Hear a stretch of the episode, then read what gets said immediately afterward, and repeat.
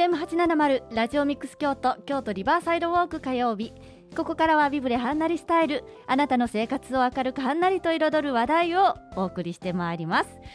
さあ2020年最後のハンナリスタイル。ゲストには着物のお手入れ師森本圭一さんとリモートでつながっていますので早速お呼びしたいと思います。森本さん聞こえますか？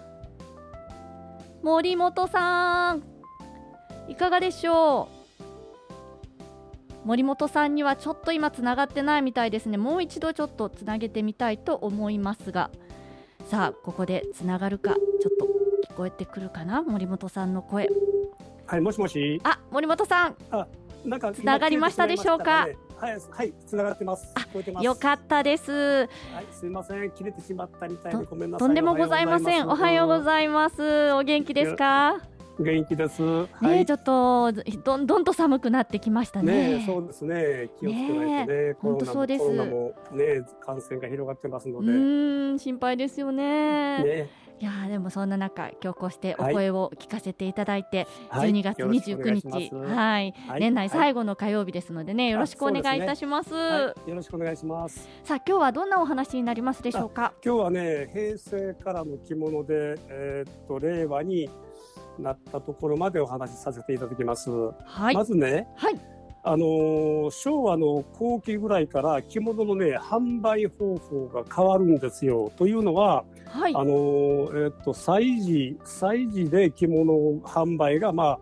主となって、はい、あのつまり、えっと問屋さんがねすごい力を持ってきて、はい、でその催事で小売屋さんを、お客さんをあの連れてきて、それでね、あの、大体的にこう販売するという売り方に、はい、呉服業界が変わってきて、大体催事ごとに、ものが売れていくというそういう時代に変わってくるんですよ。昭和の終わりからね。でそれからまああの平成に突入するわけなんですけども、はい、で昭和の60年から平成2年までがあのエバブル期でね、はい、結構好景気でまあ高いものをあのどんどん着物が売れていくんですけどもただ、え。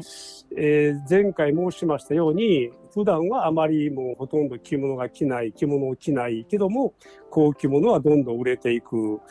それでバブルが崩壊するのが、まあ、平成3年から5年にかけて、まあね、今までの好景気が崩れてそこからが、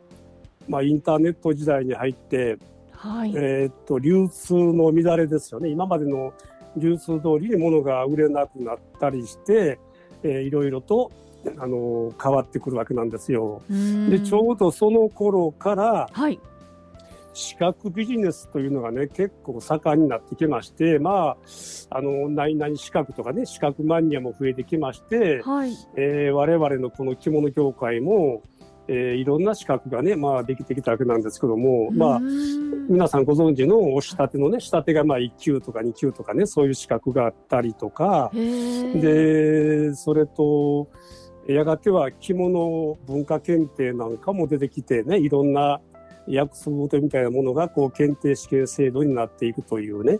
まあ着物のそういう世界がこうどんどんとこうこう高度に変わっていくというふうに、で、はい、我々の染色補正業者も国家試験制度になって1級2級試験があって年に1回あのグランプリというのが行われてね、つまり日本一の技術を競うわけなんですよ。はい、で必ず日本一が毎年生まれて、もうだからそれが、その制度が生まれてからもう何十年ですよね。何十年経ちます。そうなんですね。はい。そうそう。で、その、ネットで調べても、日本一うまいところというのが、どんどん出てくるわけで、結局、検索する人が、これ何というような疑問が湧いてくるわけですよね。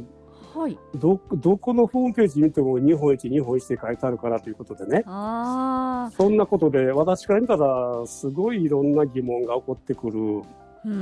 で着付け教室も、シワのない着付けがね、はい、こうどんどんどんどんエスカレートしていって、えー、フォーマルほど、はい、あの襟ぐりええもん抜きが大きくなるわけなんですよ。つまりフォーマルほどうなじをたくさん見せる肌を露出するというふうに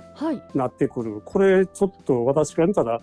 不思議な傾向かなとか思ったりしてるんですけどね。えー、フォーマルほど肌を出す、うん、そうそうそう。フォーマルほどね獲物抜きを食っていくという。はいで、それと今から20年ぐらい前にアンティークブームが始まってきて、ええ、で、その後で、えー、っと、リサイクルも始ま、えー、リサイクルブームも始まってくるわけなんですよ。だから、そこで、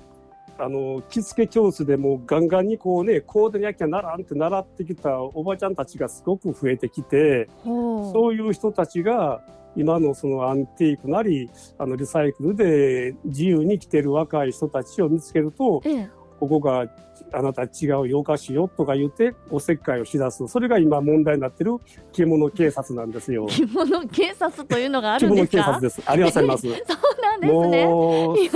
うん、サイレンは鳴らしませんけども、ちょっとあんたここおかしいよ、違うよってこう、カキャッとこう、なんか直したりして、それでね、はい、着物は怖くなっても、へこんでしまう人たちと、おばちゃんのに言ってんのみたいな感じでね、反発するグループなんかが結構できてきたりして、結構今、そんなことで、なんか変な傾向なんですよ。あそうなんですね。うん、着物警察って初めて聞きました。そうなんですか。今、はい、結構着物愛好家の中では問題になってますよ。えー、そうでしたか。はい、で、それからね、はい、あのー、えっとリサイクルブーム、アンティークブームから、えー、あの若いね成人式を迎える女性たちがあのー、さらの振り袖を買わずに、はい、お母様時代のお母さんのも振り袖を着るかっていうとそうじゃなしにおばあさんの振り袖を着たがる人が増えてきてるんですよこの頃。その時代のお着物の方が、はい、そうそうそう。今の人たちには。だから、うん、うちもそんなので、ええ、あのお母様が自分のお母さんの着物を持ってきて、これを私の、あの娘に着せたいからお手入れお願いしますとかね染め直しお願いしますとかだから今母が元気なうちに、孫の晴れ姿を、その母の着物でね、あの母を喜ばせたいというそんなご要望がね結構増えてきてるんですよ。そうなんですね、うん、そうそう。でそれが始まった頃はね、えー、そのおばあさんの着物というのが、はい、昭和戦前のアンティークだったんですけど今はね、えー、もう戦後のね私が言うその昭和レトロの時代に入ってますから、はい、まあ、それでもねおばあ様の着物を着たいとかそんな傾向で私はその古い着物をせっせとお手入れをしているという今日なんですよ。そうなんですね。わあでもあのねいいですよね。あのおばあちゃまのお着物を着て、はい、成人の日を迎えるって。ね、ね、おばあ様にとっても。そうそうそうそう。ね、だから呉服業界さんには気の毒なんですけども今までね、はい、あの高級な高い着物をまあ売ろうとしてこられたね人たちには、うんちょっとね、そういうことで、まあ、着物が売れなくなったり、で、それと、あの、インターネット時代からね、今はね、YouTube、インスタ、フェイスブックなんかがね、結構盛んになってる、はい、ね、そういう時代で、ええ、そういう今の人たちの情報をキャッチできない呉服業者たちはもうどんどんと取り残されていってることは確かです。なかなかハードですよね、でもね。はい、もう、パソコンなんでできないわとか、スマホなんか用触らんとかね、インスタとか知らない、うん、YouTube 見たことないって言ってる業者たちは、そういう方たちのおっしゃることは皆さんこぞって着物離れって言ってます。はで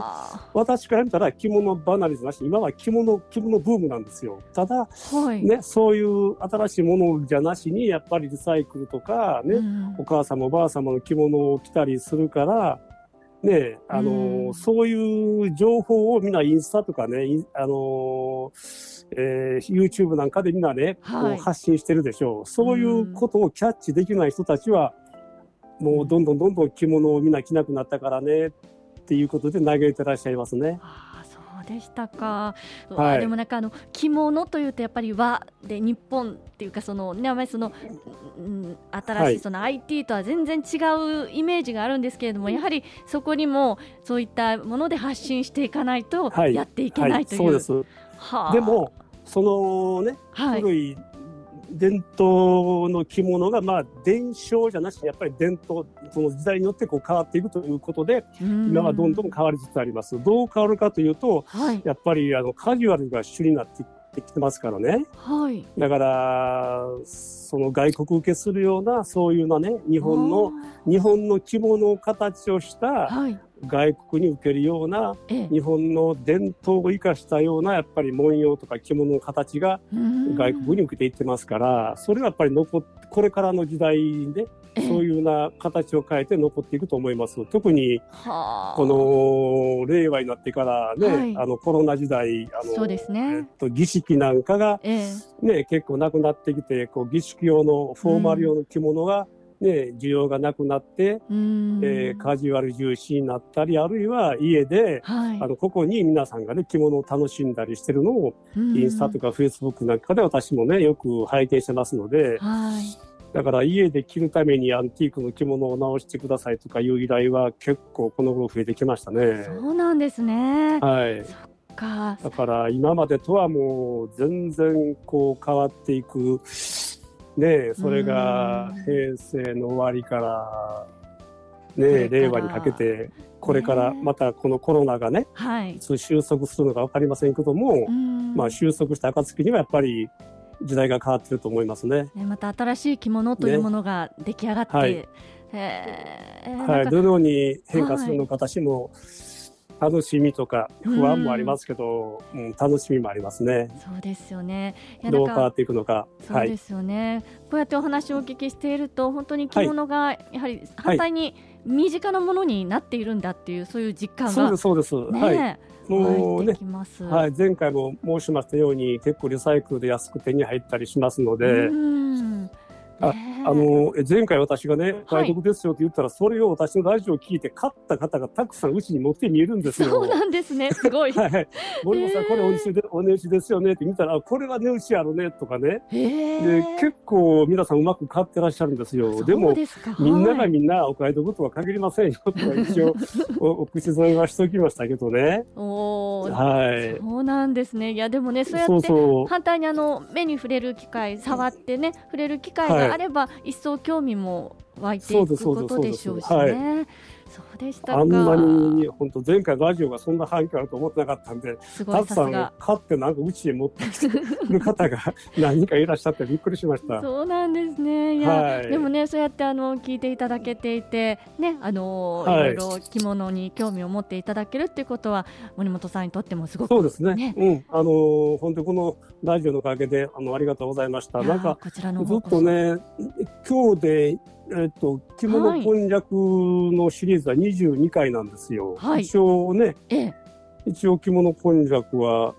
今日で一応まあ、うん、終了ということになるんですけど。なるほど。そうなんです。実はね、森本さん、あの、はい、これはね、あの、リスナーの皆様にもお伝えしないといけないんですけれども、はいはい、えー、2021年の1月から森本さんには、あの、金曜日のあの朝のそうなんですよ。毎週金曜日のリバーサイドウォークウィークエンドのあ。のこの同じ時間ハンナリスタイルにご出演いただくんですがおそらく、えー、第3週目1月15日が初回になるかと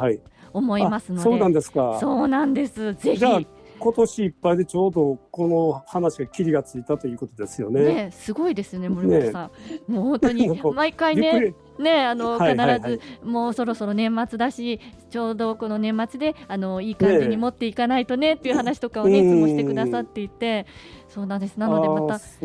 か。来年から日にちも変わるということで。そうなんです、えー、森本さんには1月は15日の金曜日にご出演いただく予定ですので、はい、リスナーの皆さん。よろしくお願いします、ね、よろしくお願いいたします。楽しみにしていてください。はいわ、かりました。はい。ということであの今年も1年間お世話になりました、ありがとうございました。こちらこそ本当にも